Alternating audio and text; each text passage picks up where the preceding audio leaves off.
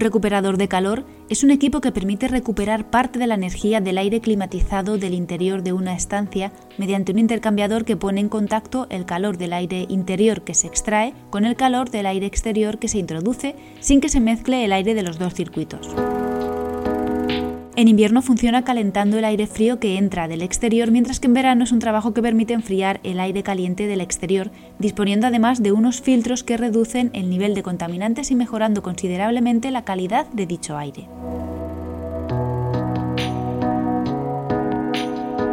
Hola a todos, yo soy Ana y estáis escuchando con GDGEO, un programa que nos acerca a conceptos de eficiencia energética, energías renovables, sostenibilidad y toda la parte de esa ingeniería que está pensada para el desarrollo del planeta, pero cuidándolo un poquito más. Un podcast que nos ofrece la red Podcastidae. El trabajo con este calor, o más correctamente denominado energía térmica, es fundamental para un tratamiento correcto de la energía y de los equipos empleados en gestionarla. Para realizar esta recuperación de calor es necesario que el sistema de ventilación cuente con lo que se llama recuperador de calor. Esta industria de la recuperación de calor puede presumir actualmente de ser uno de los actores principales en el sector de la eficiencia energética y en el camino a su necesaria transición. Como no podía ser menos, la colaboración con profesionales se hace presente y tengo el honor de compartir los minutos de hoy con una empresa apasionada de la técnica de la recuperación de calor, conocedora de los ambiciosos objetivos del Pacto Verde Europeo y convencida del importante papel del correcto uso de la energía en ellos. Hoy me acompaña Uriol Oribe en representación de la empresa Boschak.com. Bienvenidos.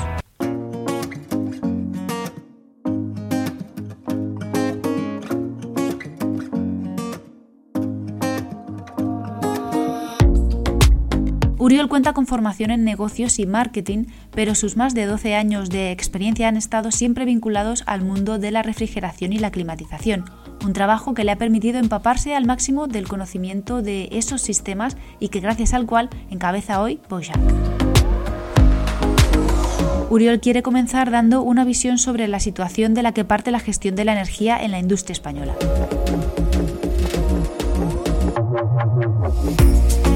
Buenos días, muchas gracias por invitarnos a GDGEO, es un placer estar aquí.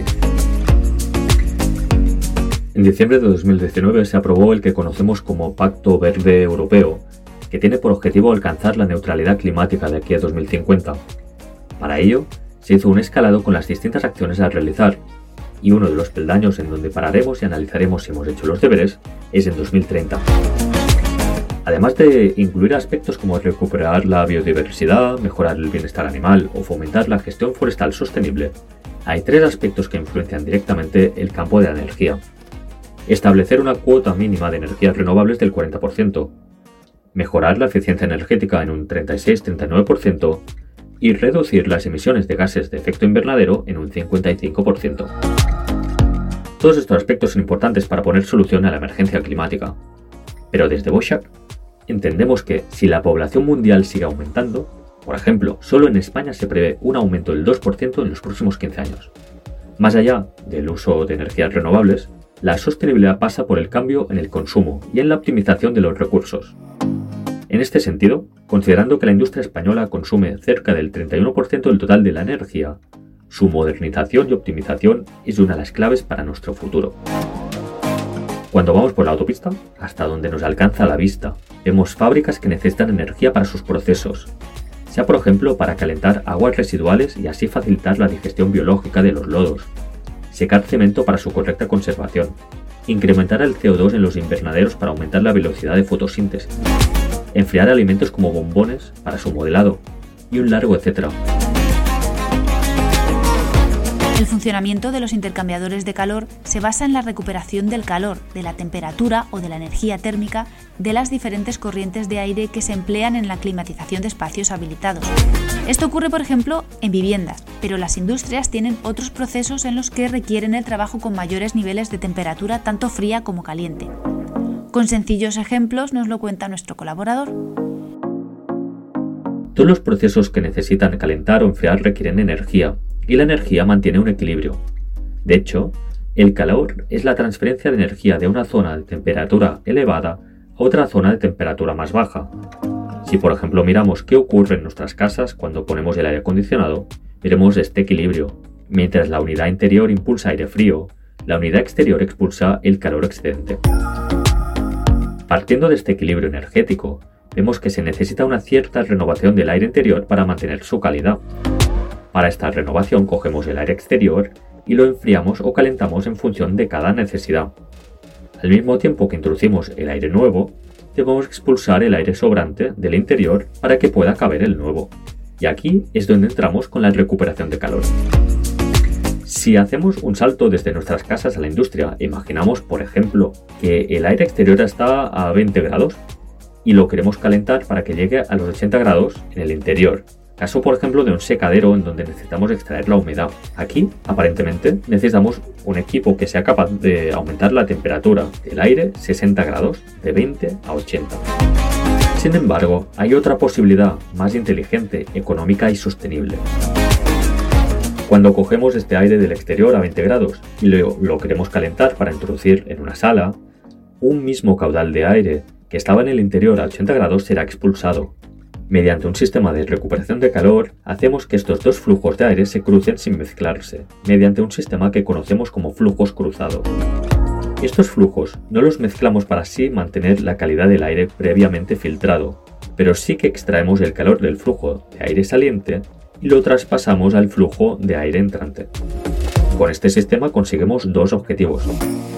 El primero es que el aire frío que estamos introduciendo subirá de temperatura, de modo que el equipo que utilizamos para calentarlo, a menudo calderas, podrán trabajar más relajadamente consumiendo menos energía y por lo tanto ahorrando y siendo más sostenible. El segundo es que el aire caliente que estamos expulsando rebajará notablemente su temperatura, asemejándose a la temperatura ambiente, y por consiguiente seremos aún un poquito más sostenibles. ¿Y qué novedades nos trae Boschak en el campo de la recuperación de calor? La tecnología de los recuperadores de calor puede cambiar en función de la aplicación y del fabricante, pero como hemos visto, se basa en el perfeccionamiento de los filtros para ofrecer una correcta calidad del aire, de los ventiladores para obtener la circulación del aire con el menor consumo eléctrico y de los recuperadores de energía que son el corazón que permiten la magia del intercambio de calor. Aquí se le pueden sumar otros valores añadidos como el control o el aislamiento.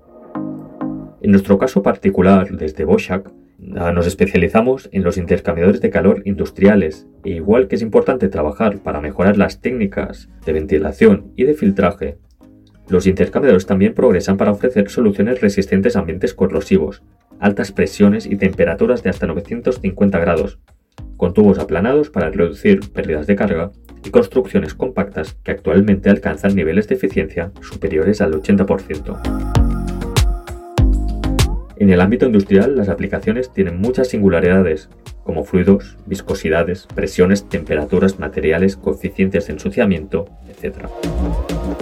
Es por ello que cada proyecto es estudiado al detalle para optimizar su construcción y así conseguir los objetivos de eficiencia energética, sostenibilidad y ahorro necesario para el avance industrial. Es un placer haber puesto nuestro granito de arena en este programa. Muchas gracias y hasta pronto.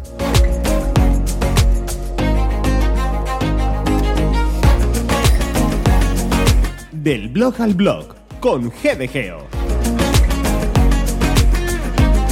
La parte técnica del tema de hoy, el intercambio y la recuperación de calor, puede resultar poco amigable a la hora de tratarlo a nivel divulgativo, pero Uriol nos ha demostrado que se puede entender.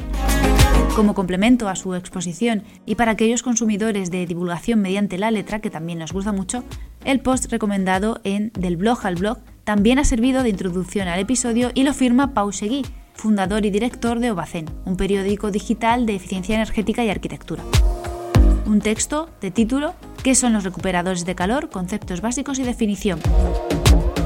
Dejaré esta y otras recomendaciones que a mí me han ayudado mucho a introducirme en el mundo de la recuperación de calor en el blog con gdgeo.wordpress.com. Terminando ya el programa, toca nombrar a todos los que hacen posible que con GDGeo siga apareciendo en vuestros reproductores. En primer lugar, los padrinos de Congedegeo, la web trabajanmedioambiente.com, un espacio de búsqueda de oportunidades en el sector ambiental. Un saludo, como no, a Iván Pachi, locutor, productor de podcast y la voz presentadora de Del blog al blog. Una mención especial a los colaboradores de hoy, Uriol Oribe y Merced Cercos, ambos creadores de Bushack Tech. Ha sido todo un lujo contar con vosotros, chicos. Y yo, Ana, topógrafa, experta en renovables y la voz que abre y cierra con GDGO. Para cualquier aporte o comentario bueno y malo, os leo en redes tras la etiqueta con GDGO, en el blog del mismo nombre, en las notas del episodio y en la web podcastidae.com barra con GDGO. Gracias a todos por escuchar este espacio una semana más. Hasta pronto.